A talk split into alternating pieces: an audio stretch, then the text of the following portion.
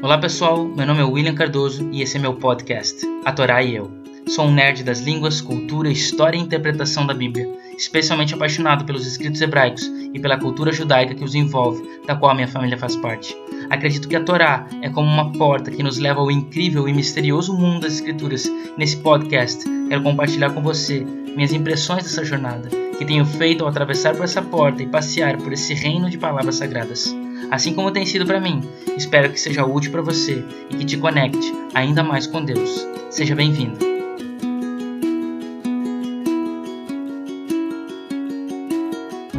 Emora é um imperativo que significa diga, e é a 31ª porção de leitura semanal do ciclo anual da Torá e a oitava no livro de Levítico é composta pelos capítulos 21 a 24, e nesses capítulos a Paraxá descreve sobre regras de pureza para os sacerdotes, tais como evitar contato com a morte, não profanar o nome de Deus, regras para o seu casamento, etc.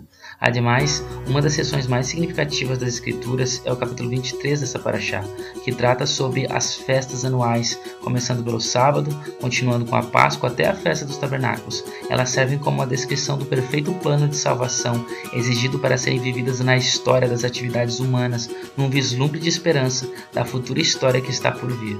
Em seguida, Emor discute sobre dois mandamentos contínuos no santuário: o assentimento das luzes da menorá e a manutenção dos pães na mesa sagrada. Por fim, a Paraxá fecha com um triste relato de um homem que amaldiçoou o nome de Deus e foi sentenciado à morte. Levítico como um todo trata das leis de santidade para os sacerdotes, mas quem são esses sacerdotes afinal? Os filhos de Levi ou alguém mais? se perderam no tempo ou ainda estão entre nós.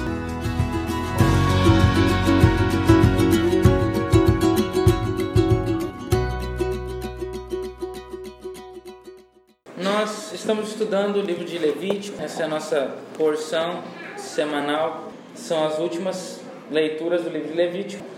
Essa sessão, depois de Kedoshim, é uma sessão de um livro dentro de outro livro. De Kedoshim, que vai praticamente ali no. ainda é a Heremoto, mas do capítulo 17 até o capítulo 26 do livro de Levítico, os estudiosos chamam essa sessão de o Código de Santidade, porque ele trata né, sobre questões relacionadas à santidade do povo, a santidade dos sacerdotes, a santidade do povo em geral. Né? O verso chave, o slogan desse, desse livro é, seria, né, sede santos porque eu sou santo. Né? Vocês devem ser santos porque eu sou santo. Esse é um tema recorrente dentro dessa porção maior dentro do livro de Levítico, que é chamado de um livro dentro do livro, que é o Código de Santidade, capítulo 17 até o capítulo 26 do livro de Levítico. Também existe uma seção dentro desse de, de Levítico chamada de Torat Kohanim. Na verdade, o próprio livro de Levítico também era conhecido como esse nome, né? Torat Kohanim, que significa as leis dos sacerdotes. Porque dentro do livro, nós, na verdade, temos tanto instruções para o povo, mas na verdade muitas delas são instruções para o sacerdote falar para o povo. Então, em outras palavras, não, é apenas instruções, não são instruções diretas ao povo, mas são instruções para o povo, mas ditas ao povo por meio dos sacerdotes. Por isso o livro é chamado de Torato Kohanim também, ou essas porções que são diretas ao sacerdote são chamadas de Torato Kohanim, que são as leis, as instruções para os sacerdotes. Então, o capítulo 21 é um exemplo de uma Torá Kohanim. É uma instrução dada para os sacerdotes. Foi aí o, é o início da nossa paraxá, né? Diz ali, o Senhor a Moisés, fala aos sacerdotes, filhos de Arão, e diz-lhes, o sacerdote não se contaminará por causa do morto entre o seu povo, salvo por seu parente, enfim.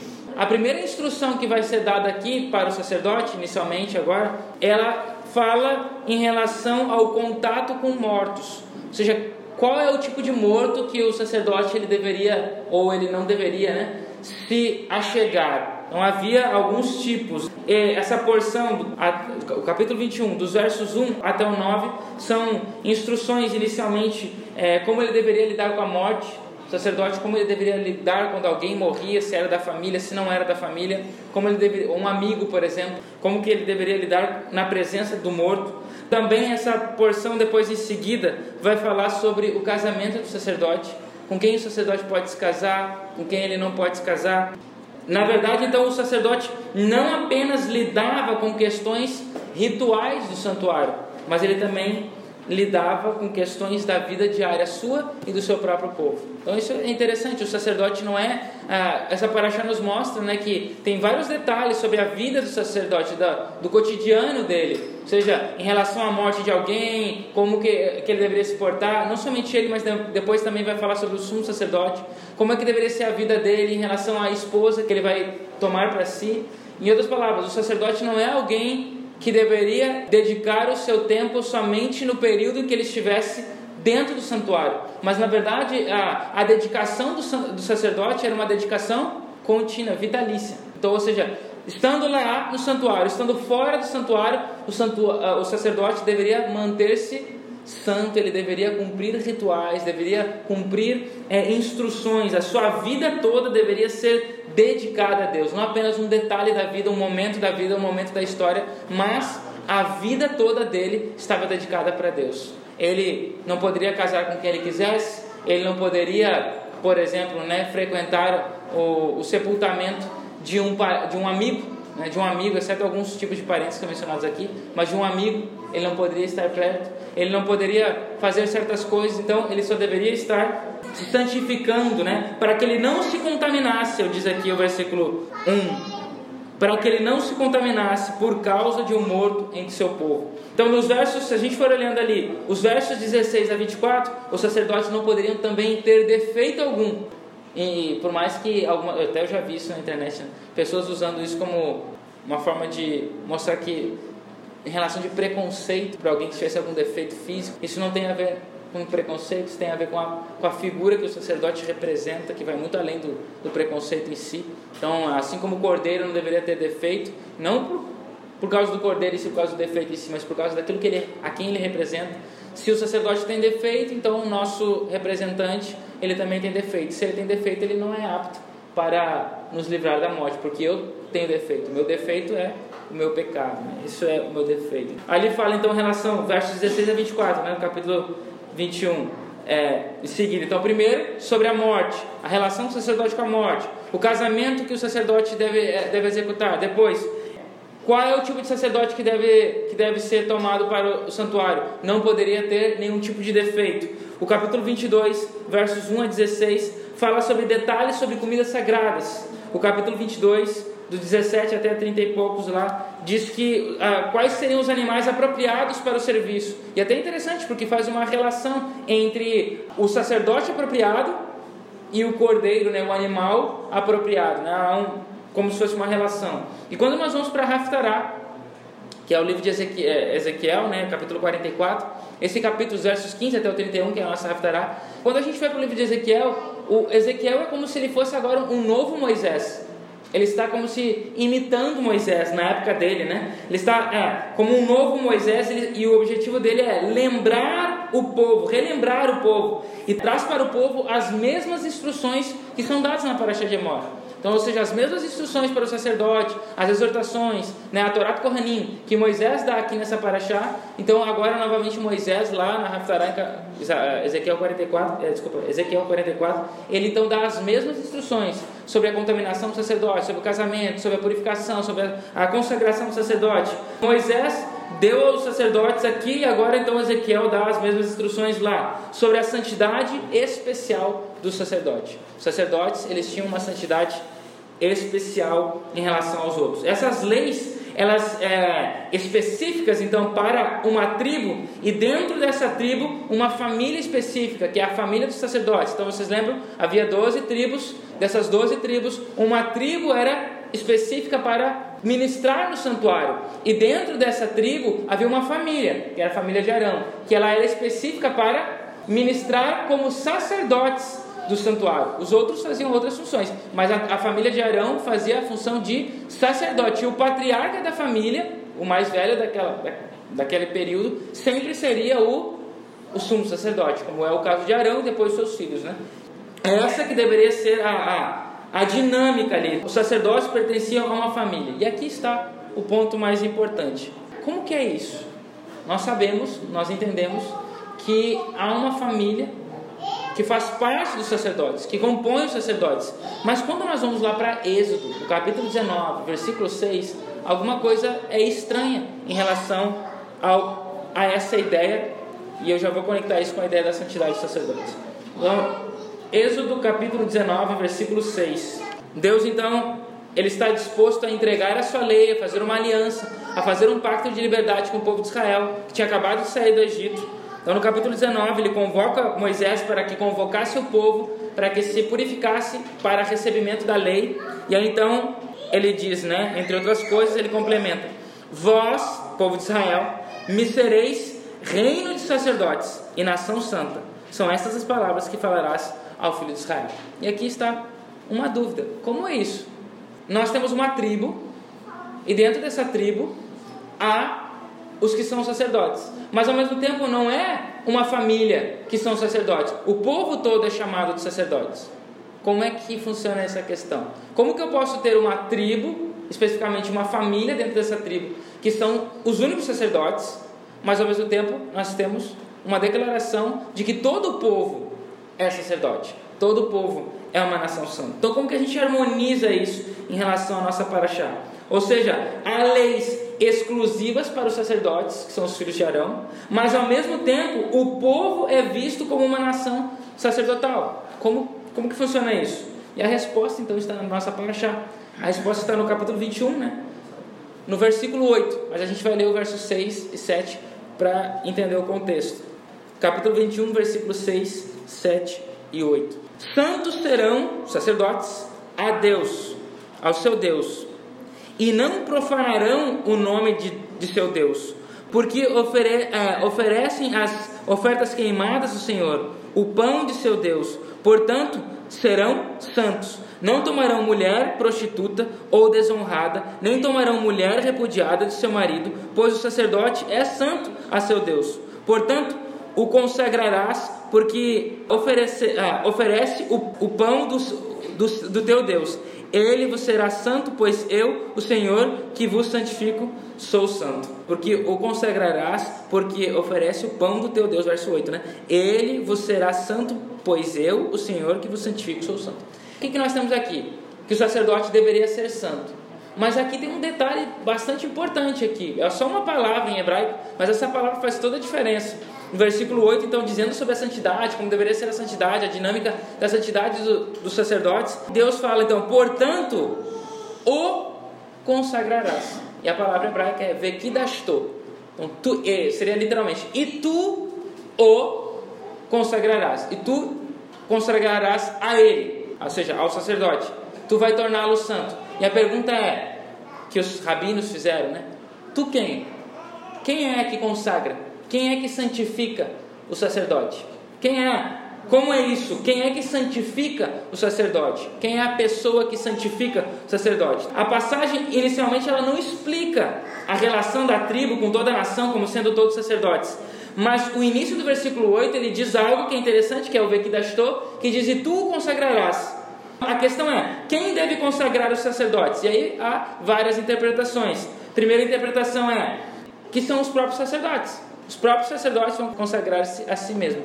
Só que isso não faz nenhum sentido, aparentemente, porque a lei já está sendo dada aos sacerdotes. Não faria sentido se a, a lei é para eles, eles já sabem que eles têm que ser consagrados, porque eles não devem tomar mulher assim, não devem é, tocar em morto assado, por quê? Porque eles têm que se consagrar. Então já está óbvio, já está implícito na lei que está sendo dita para eles. Então não faria sentido eles se autoconsagrarem se ao ato de eles não fazerem isso, eles já estão se consagrando. Então, ou seja, a lei, essa pessoa que consagra os sacerdotes não pode ser eles mesmos, né?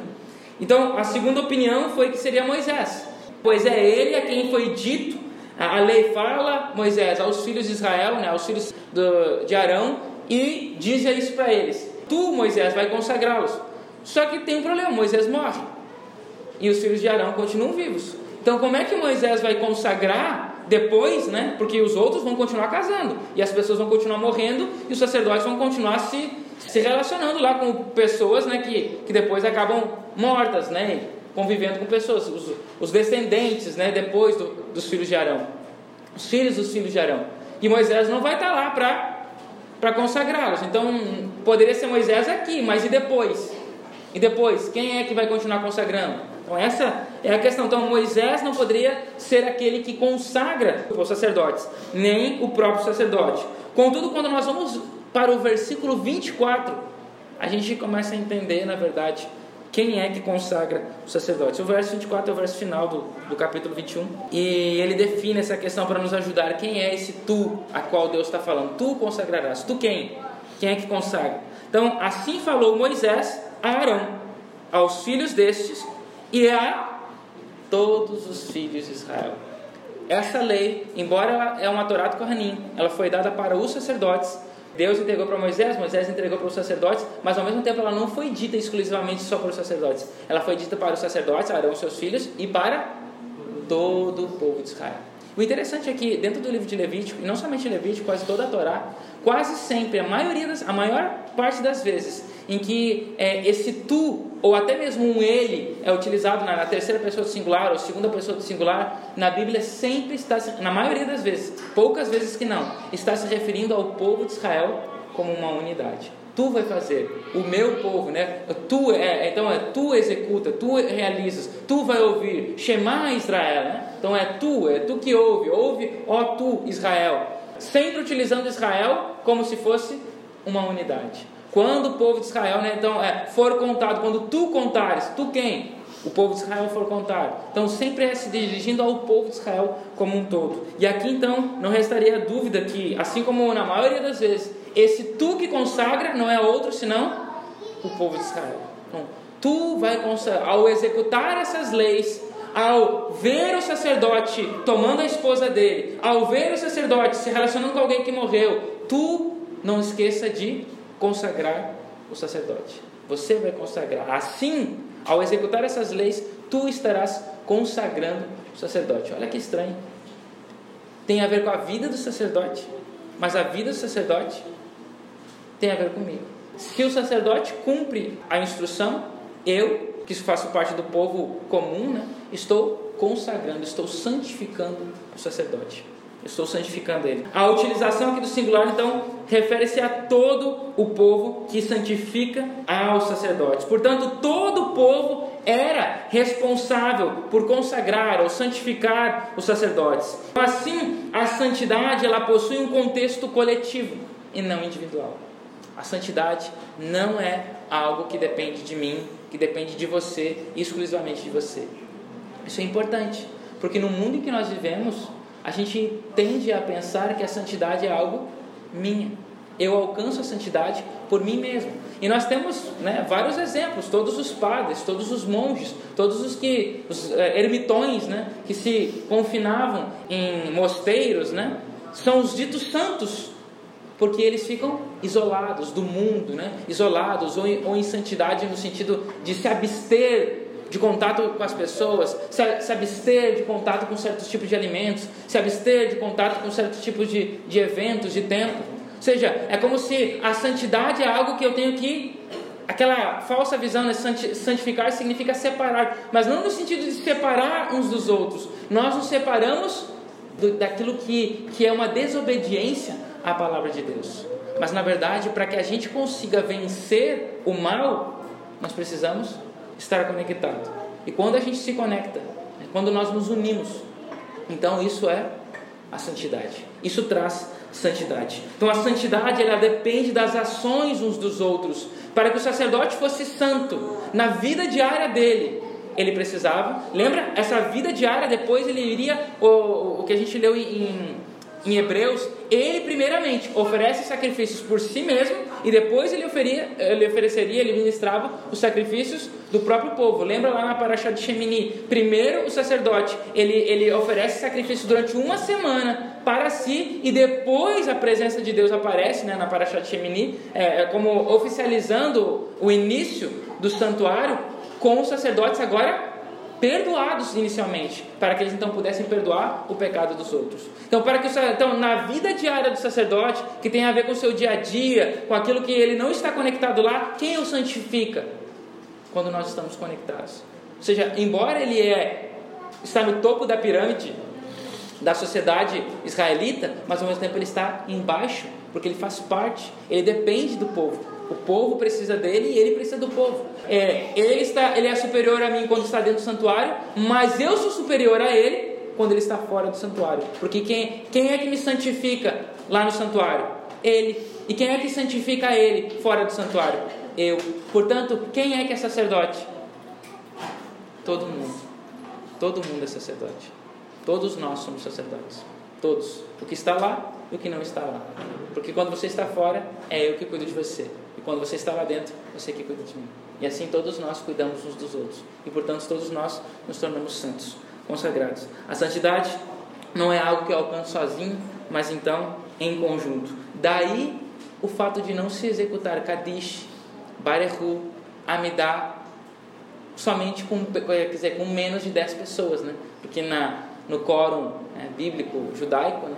É, o Minyan, que é um grupo de 10 pessoas, é o que forma a ideia de um, de um coletivo, a ideia coletiva, de, uma, de um povo. O, um, o menor povo que há, ele é formado de 10. 10 é o número mínimo, né? um número mínimo para se fazer alguma coisa. Então, é um número mínimo para a coletividade. Pois sozinhos nós não temos essa capacidade. O Kadish fala de santificação. O Kiddush fala de santificação. A Amidá é um, tem momentos de santificação a Deus, ela é uma santificação a Deus. O Barehu é um convite a santificar a Deus. Como que eu vou fazer isso se eu não estou em conjunto, sozinho?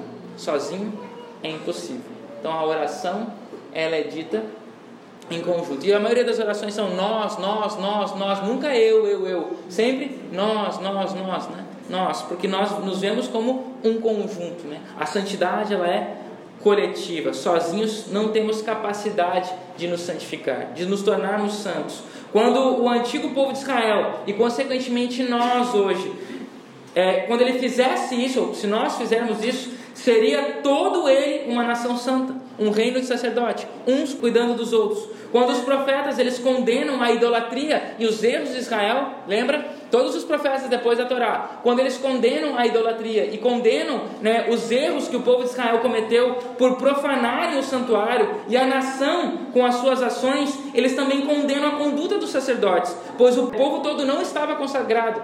Lembra lá que diz lá em Oséias, capítulo 6, né? Que diz: O meu povo perece pela falta de conhecimento, porque tu, sacerdote, está fazendo o que é errado. Mas ao mesmo tempo também Deus condena o povo, porque fazia coisas erradas. Ou seja, a administração do santuário, do, do sacerdote no santuário, estava errada.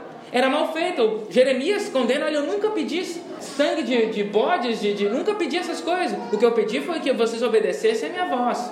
Então foi isso que eu pedi. Eu nunca quis sangue de carneiro, sangue de boi, sangue de nada. Nunca pedi que vocês fizessem um santuário para mim. Nunca pedi isso. Aí a gente, como isso?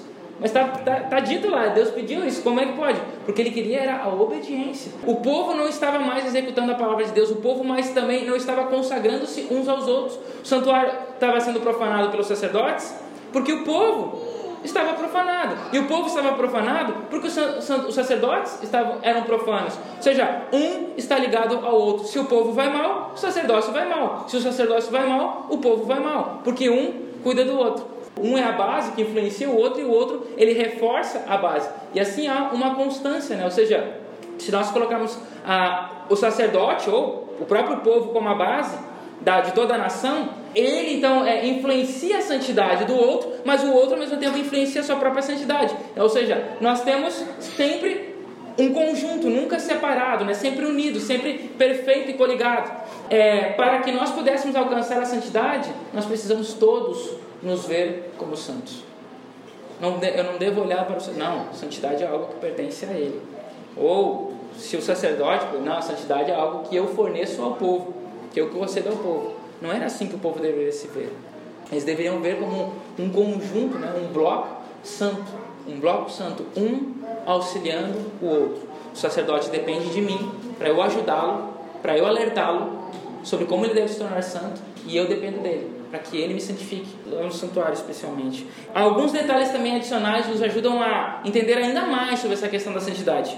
O capítulo 21, agora os versos 7 a 9, tem um, na verdade um 9 que a gente não leu ainda, né? que tem um detalhe a mais. Então, 7 a 9 diz assim: Não tomarão mulher prostituta ou desonrada, não tomarão mulher repudiada de seu marido, pois o sacerdote é santo a seu Deus. Portanto, o consagrarás, né? Porque oferece o pão do teu Deus, ele vos será santo, pois eu, o Senhor que vos santifico, sou santo. Se a filha de um sacerdote te, eh, se desonra, prostituindo-se, profana a seu pai, será queimada. Olha aqui, toda a família deveria ser um exemplo social, né? E quem é que cuidava disso? O povo cuidava disso. O povo tinha a ver com isso. Aqui então nós temos instruções detalhadas aos sacerdotes quanto ao casamento, especificamente. E olha só, algumas mulheres são mencionadas aqui. Mulheres que o sacerdote não deveria tomar. Uma delas era chamada Azoná. Isso é bem interessante, né? Zoná em hebraico, o verbo zaná significa prostituição, né? prostituir-se, né? Então a gente fala inclusive na hora, pois é. Então a gente fala na hora de tzitzit, da leitura do tzitzit, né? Vocês não vão zanar, né? não vão se prostituir olhando, olhando outras coisas que não seja a minha palavra, né? Então zoná é a prostituta, né? Isso é bem curioso, né? Zona tem a ver, mas é bem bem parecido, né? Então, a zoná é a prostituta. O sacerdote não deveria pegar uma zoná, ou seja, uma prostituta. Segundo, a halalá. Então, a halalá é mencionada aqui como uma desonrada, né? uma, uma, uma desonrada, né? Que literalmente o verbo halal, com het, não com re, halal significa poluir-se, contaminar-se. Então, o verbo halal é o verbo contaminar-se. Em outras palavras, essa mulher desonrada, o que é uma desonrada? Desonrada eram aquelas mulheres que elas é um tipo de prostituta, né? Também, mas eram mulheres chamadas prostitutas cultuais. Elas geralmente ficavam dentro de templos, ficavam dentro de, de câmaras, né? Aonde vinham as pessoas e tinham relações com elas, então iam embora, mas por questões religiosas, né? não era não era tipo a Tamar, né, que, que acaba se prostituindo, a, a Raab, que acaba se prostituindo, porque essa era a profissão dela, né, profissão prostituta. Essas não, a profissão delas era é, a prostituição fazia parte de ser uma sacerdotisa dentro de um templo. Então ela era chamada de halalá, ou seja, uma poluída, alguém que se poluía. Geralmente eram virgens e elas se prostituíam dentro dos, dos santuários dos deuses pagãos lá de Canaã. E a, e a última é a Gerushá. A Gerushá é uma rejeitada, é uma divorciada, é uma mulher que havia sido casada, mas ela foi rejeitada ou houve ali um divórcio entre ela e o marido dela. Então o sacerdote ele não poderia nem tomar uma prostituta, uma zoná, nem tomar uma halalá, uma prostituta cultual, e nem uma gerushá, que é uma mulher divorciada. Nenhuma dessas mulheres ele poderia. Razões, por que não? Parece a princípio, poxa, né, por exemplo, a divorciada, qual o problema? Que é de problema? Os, outros poderiam, mas o sacerdote não. Lembra que tinha a lei do levirato, que a mulher, no caso era viúva, né? Ele poderia tomar a viúva, mas o sumo sacerdote nem isso poderia fazer. Né? Os versos seguintes vão falar, versos 13 a 15, fala lá do sumo sacerdote, que ele não poderia pegar nenhuma dessas mulheres, nem também tomar uma mulher para si que fosse nem mesmo uma viúva, nem viúva. Ou seja, ele não poderia nem executar a lei do levirato. Né? Vamos supor que o irmão dele tinha uma mulher, ele morreu para dar o, o nome ao irmão, ele toma então a esposa. Não, o sumo sacerdote, isso ele não poderia fazer. Então, quais são as razões? Primeiro, como saber, poderia ser, né? Como saber se o filho dela é dele? Porque lembra? Se a filha dele se torna uma prostituta, se a filha do sacerdote se torna uma prostituta, ela contamina toda a família. Então, como, como que ele saberia se o filho que a mulher está tendo é dele ou é da prostituição dela ou do ex-marido dela? Como é que ele ia saber? Naquela época não tinha DNA, né? Então é, é, é isso mesmo. Então, é, então, como é que ele iria saber disso? Como que ele ia saber? Não havia possibilidade de ele saber. Por isso, é, isso prejudicaria toda a sua linhagem, toda a santidade. Seria uma é, poderia causar fofoca e né, considerações das pessoas. Segunda, que ele, se ele casar, é tornar, quando se casa, se torna uma só carne. O que compromete a santidade pela contaminação da outra pessoa. Se a pessoa é contaminada, se ele se torna uma só carne, ele pode ser santo. Mas ao se, é, ao se unir com essa, aquela mulher, ele se tornaria contaminado, porque ela não era pura. Só que, qual é a importância disso? É porque a quem o sumo sacerdote ou o próprio sacerdote, a quem eles representavam? Judeus. É, Yeshua. Né? É, ou seja, Yeshua, Deus. Né? É isso que eles representavam. E isso é muito significativo, porque o sacerdote não podia fazer essas coisas porque ele estava representando a Deus. Por isso ele tinha que ser santo, a família é santa, toda a vida diária dele santa. Só que a santidade dele dependia do próprio povo também. Não somente dele, mas também do próprio povo. Ou seja, é como se eu vou santificar o meu povo para que eu continue sendo santo e assim eu represente a Deus. Só que como ele representa a Yeshua, quando nós vamos, por exemplo, para o livro de Oséias, no capítulo 1, versículo 2, a gente tem um problema em relação a esses mandamentos. Oséias 1, 2, que diz: Quando pela primeira vez falou o Senhor por intermédio de Oséias, então o Senhor lhe disse: Vai, toma uma mulher de prostituições e terás filhos de prostituição, porque a terra se prostituiu, desviando-se do Senhor.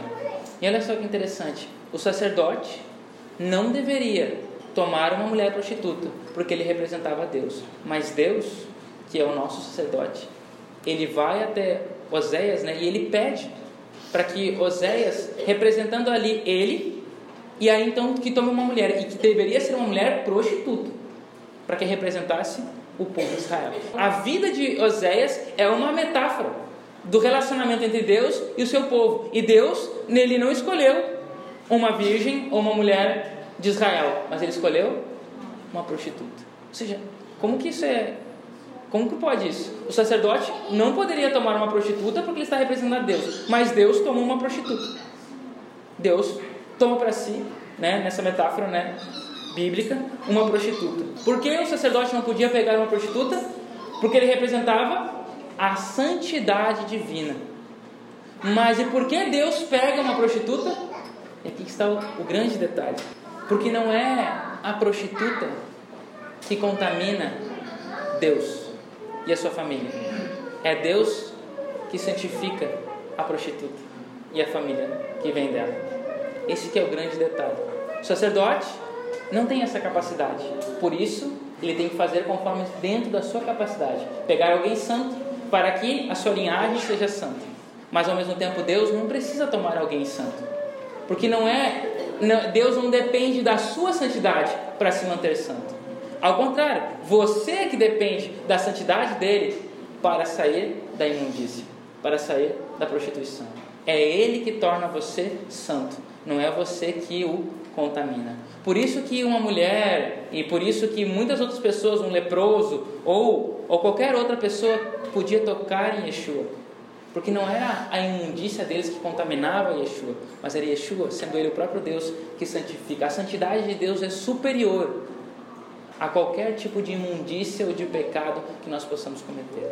E esse é grande, a grande mensagem do Evangelho, a grande mensagem das Escrituras. Nós caímos, nós pecamos, nós somos separados de Deus, mas Deus tem capacidade de nos trazer de volta para Ele. Nós não dependemos de homens, nós não dependemos daqueles que oferecem sacrifícios em prol do seu próprio pecado, nós dependemos daquele que ofereceu a sua própria vida por causa dos nossos pecados, e não dos dele, mas por causa dos nossos. Yeshua então é o nosso sumo sacerdote. Ele é quem nos purifica. Se nós somos prostitutas porque nos contaminamos com o mal desse mundo, com o pecado desse mundo, nós temos a certeza que nós não deixaremos de ser escolhidas como mulheres, né, como esposas de Deus. Nenhum de nós, por pior, por, ah, por, mais longe que nós tenhamos chegado na prostituição, ou até mesmo na, na prostituição cultural, ou porque nós nos divorciamos de Deus, ou, ou porque nós é, perdemos de alguma forma o nosso marido, nós devemos ter a certeza que nós não seremos repudiadas como esposa de Deus, porque nós não dependemos de um sacerdote humano, nós não dependemos de uma figura humana, nós dependemos do sacerdote divino. E ele toma a qualquer mulher, porque não somos nós que vamos contaminar, é ele que vai então nos purificar, nos mudar, nos tornar diferente e assim nos santificar. Nosso caso, Yeshua ele toma uma prostituta, mas não é ela, né? O povo que contamina, mas sim ele que nos purifica. Isso se encaixa, inclusive, muito bem com as palavras aqui dentro dessa paraxá, capítulo 21, capítulo 17, capítulo 19, que repete várias vezes, em vários lugares, que diz assim: ó, você deve ser santo, porque eu sou santo, porque sou eu, o Senhor, que vos santifico. Sou eu que santifico vocês. Mas Deus precisa que haja o interesse em nós de buscar a santidade. Se não houver esse interesse, ele também não pode nos tornar santo. A santidade é algo que vem de Deus, não vem de você. Não é do que você faz, não é do que você pensa, não é o que você executa. A santidade é, é algo que Deus oferece. Como a graça de Deus é oferecida a nós de graça, a santidade também é. Mas Deus precisa que nós o aceitemos como nosso, na verdade, marido. Então, ou seja, eu santifico o sacerdote, o sacerdote me santifica e juntos somos santificados pelo nosso Deus. É o encaixe perfeito. Eu santifico vocês, vocês me santificam. E juntos somos santificados por Deus. O rabino Moshe Leib, lá de Sassov, ele disse: Aprendi o verdadeiro significado da mitzvah de amor, né? o verdadeiro significado de, da mitzvah, do, do mandamento de amor, através de um camponês russo. Ele disse: Certa vez eu vi dois camponeses sentados e bebendo juntos. E um deles virou para o amigo e disse: Para o seu amigo, Você me ama? E aí então o amigo olhou para ele e disse: Claro, claro que eu te amo, te amo muito. Esse amigo que perguntou, né, disse: Se você me ama, então disse: O que é que me falta? O que, que está me faltando? E aí o amigo dele disse: Me diga o que é que está te faltando. Não, é isso que eu estou te perguntando. Me diga o que, que está me faltando na minha vida. Ele, mas se você não me disser, eu não tenho como saber o que é que te falta. Ele disse: Então como que você pode dizer que me ama muito se você não sabe nem o que está faltando na minha vida? E aí então o rabino Leib disse, explicou né, que isso serviu para ensinar a ele que o verdadeiro amor ao próximo significa saber e sentir o que as outras pessoas necessitam e ajudá-las nisso. Isso é o que falta a nós. Se nós nos amamos, se nós queremos ser santos, nós precisamos uns dos outros. Não ache que você vir até aqui, isso vai te tornar uma pessoa melhor e você vai alcançar o céu simplesmente porque veio até a igreja e simplesmente porque obedece os mandamentos, porque não depende só disso. Depende da nossa conexão e cuidado uns dos outros. Eu cuido de você e você cuida de mim.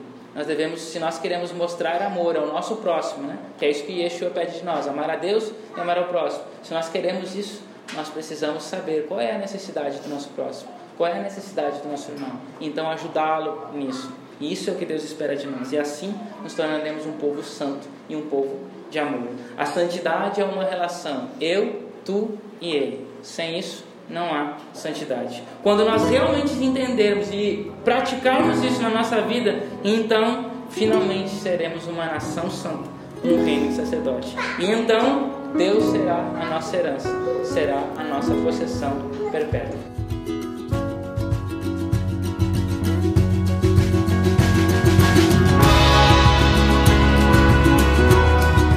Obrigado por escutar a eu. Fique ligado nas próximas postagens e até mais.